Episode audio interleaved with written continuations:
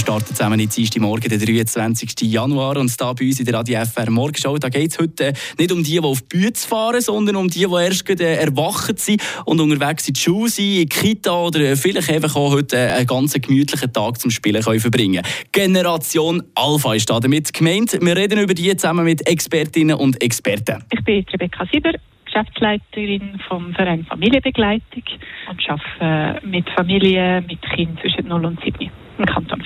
Der Joel hat mit ihr zusammen darüber geredet, ob jetzt die neueste Generation Alpha tatsächlich immer wie frecher wird und nur vor dem iPad hockt. Eine Portion Wissen für einen starken Tag. Schlauere Tag mit Radio FR. Wird die neue Generation zu frech? Das ist eine Frage, die sich jede Generation auf die nächste sicher schon mal gefragt hat.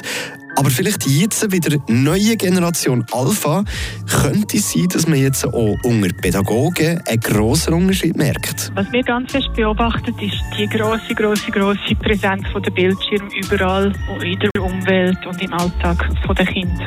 Schon von ganz, ganz mega klein an. Das ist eine grosse Veränderung.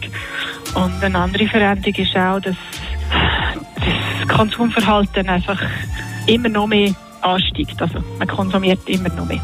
Man macht immer noch mehr Sachen, man kauft noch mehr Sachen. Da sehen wir schon eine Entwicklung, eine Veränderung. Ja. Und das beunruhigt die Erziehungswissenschaftlerin macht uns ziemlich viel Sorgen. In der frühen Kindheit ist es sehr wichtig, dass Kind mit allen fünf Sinnen lernen. Das sage ich immer wieder. Das haben viele Leute sicher auch schon gehört von mir. Das heißt Erfahrungen machen mit äh, Sachen in die Hand nehmen, ins Maul nehmen, hören, sehen natürlich auch, aber auch ähm, die Entwicklung von Kompetenzen, wie soziale Kompetenzen, psychosoziale Kompetenzen, wo es darum geht, auch warten lernen, wenn nicht immer alles gerade so geht, wie man es gerne möchte, in einem Kontext, wo einem alles vor die Nase serviert wird.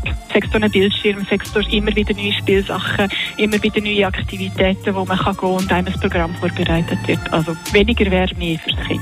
Gibt es heutzutage seien selbstbewusster, aber auch frecher. Das hört man immer wieder unter den Pädagogen.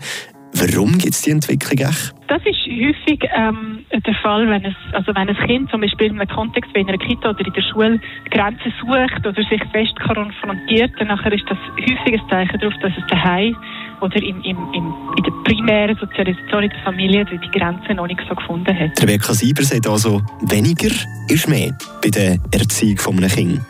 Eine Portion Wissen für einen starken Tag. Schlauere Tag mit Radio FR.